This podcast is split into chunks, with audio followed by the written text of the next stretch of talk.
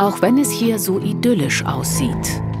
Kühe stoßen pro Tag 400 bis 700 Liter Methan aus und das ist rund 25 Mal so schädlich wie CO2. Bei gut 11 Millionen Rindern in Deutschland summiert sich gut eine Million Tonnen pro Jahr. Sollte man dann nicht besser auf Rinderhaltung verzichten? Nadine Schnipkoweit und Carsten Malisch wollen das auf gar keinen Fall. Die Kühe haben ja diesen unglaublichen Vorteil, dass sie eben aus dem Gras, das für den Menschen nicht verdaulich ist, hochwertiges, ähm, menschenverdauliches Essen machen können, eben die Milch ähm, und das Fleisch. Der Plan, Kühe klimafreundlicher machen. Weidekühe und konventionelle Hochleistungskühe im Stall. Allerdings. Ohne Methan geht es keinesfalls.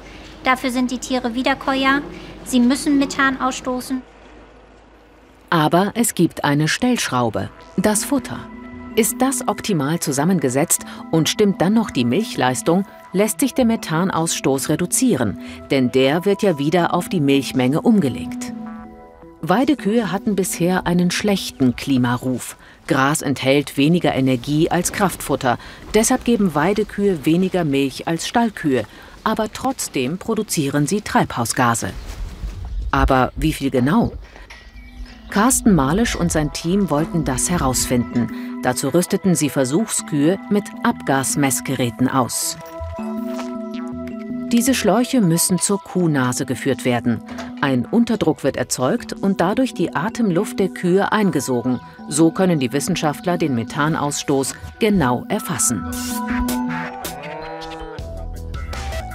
Die Versuchskühe auf dem ökologisch wirtschaftenden Versuchshof der Uni Kiel sind Jersey-Rinder. Sie sind wetterfest und geben viel Milch, weil sie gute Futterverwerter sind. Und trotzdem, Gras ist nicht gleich Gras.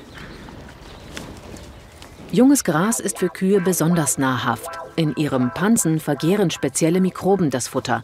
Dabei werden Nährstoffe freigesetzt. Gleichzeitig entsteht CO2 und Methan. Bei zartem Gras sind die Gärprozesse kurz. Wenig Methan entsteht. Bei älterem, faserreichem Gras dauert die Aufschließung der stabileren Zellwände länger und ist aufwendiger. Es entstehen mehr Treibhausgase. Deshalb bekommen die Ökokühe der Uni Kiel nur ausgesucht junges Weidegras. Jeden Tag prüfen die Mitarbeiter die Wuchshöhe der Wiesen. Ab einer bestimmten Höhe wird gemäht, für die Zufütterung im Winter. Die Kühe bekommen somit immer nur optimal zarte Pflanzen zu fressen. Außerdem hat Carsten Malisch untersucht, ob bestimmte Pflanzen die Methanbildung zusätzlich verringern. Dazu graste eine Kuhgruppe auf einer herkömmlichen Weidemischung mit Weidegras und Weißklee. Die andere auf Weiden mit acht Wiesenkräutern, mit Spitzwegerich, Rotklee, Weißklee und dann noch Arten, die einen besonderen Stoff enthalten. Wir haben dort einerseits den Hornschotenklee, ähm, der eben kondensierte Tannine beinhaltet. Und dann haben wir den kleinen Wiesenknopf, der hydrolysierbare Tannine beinhaltet. Beides eben Tannine einfach. Tannine kennt man aus dem Wein etc. Das sind die, die so dieses pelzige Gefühl auf der Zunge machen. Und die haben aber eben einen Vorteil in der, in der ähm, Wiederkäuerernährung, dass sie eben Methan reduzieren können. Doch Pech. Im Versuchsjahr wuchs das Gras so üppig, die Wiesenkräuter kamen nicht durch. Nach der ersten Enttäuschung die Überraschung. Die Methanwerte seiner Kühe waren extrem niedrig, auf beiden Weiden. Seine Kühe rülpsten und atmeten nur etwa die Hälfte des Methans einer deutschen Durchschnittskuh aus, rund 9 Gramm Methan pro Liter Milch, im Vergleich zu rund 17 Gramm pro Liter von den Durchschnittskühen. Die so gemanagte Weidehaltung hat also eine bessere Klimabilanz als die durchschnittliche Stallhaltung.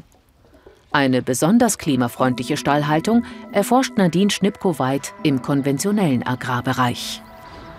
Wir haben 30 Praxisbetriebe in Deutschland verteilt, die mitarbeiten in unserem Projekt und ähm, Daten aufnehmen. Alles zur Fütterung, zur Milchleistung etc.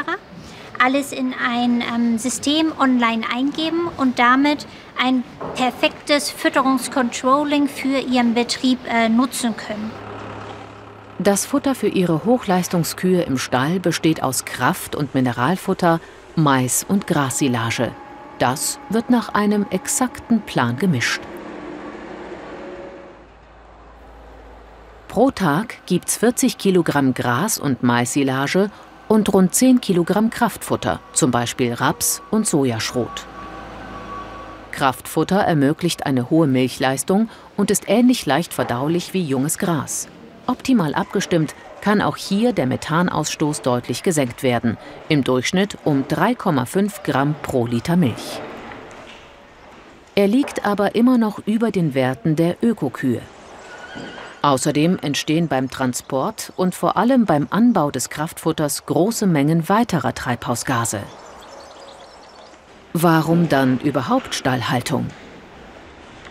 Es muss immer beide Richtungen geben. Es gibt Weidehaltung und Stallhaltung in Deutschland. Wir wollen beide Systeme so effizient wie möglich gestalten und quasi alles rausholen, was wir können. Und in diesem Sinne Richtung Effizienz und Klimaverträglichkeit.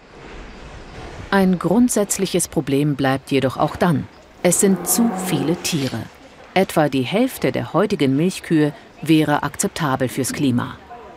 Ihre komplette Abschaffung ist also nicht nötig und wäre auch schade, findet Nadine Schnipkoweit. Meine Großeltern hatten schon Fleischrinder auf der Koppel laufen und nach ihrem Studium habe ich Praktika gemacht und ähm, diese ganz ruhigen, entspannten Tiere ähm, sehr lieb gewonnen. Und auch Carsten Malisch ist inzwischen ein echter Kuhfreund. Weidende Kühe, gerade wirklich, die auf der Weide stehen, ist ja wirklich auch was, was wirklich sehr, sehr schön anzusehen ist. Passt immer gut in die Landschaft und also ich meine, die sind unfassbar friedlich. Es ist wie ein riesiges Haustier. Jetzt ruppelt sie sich.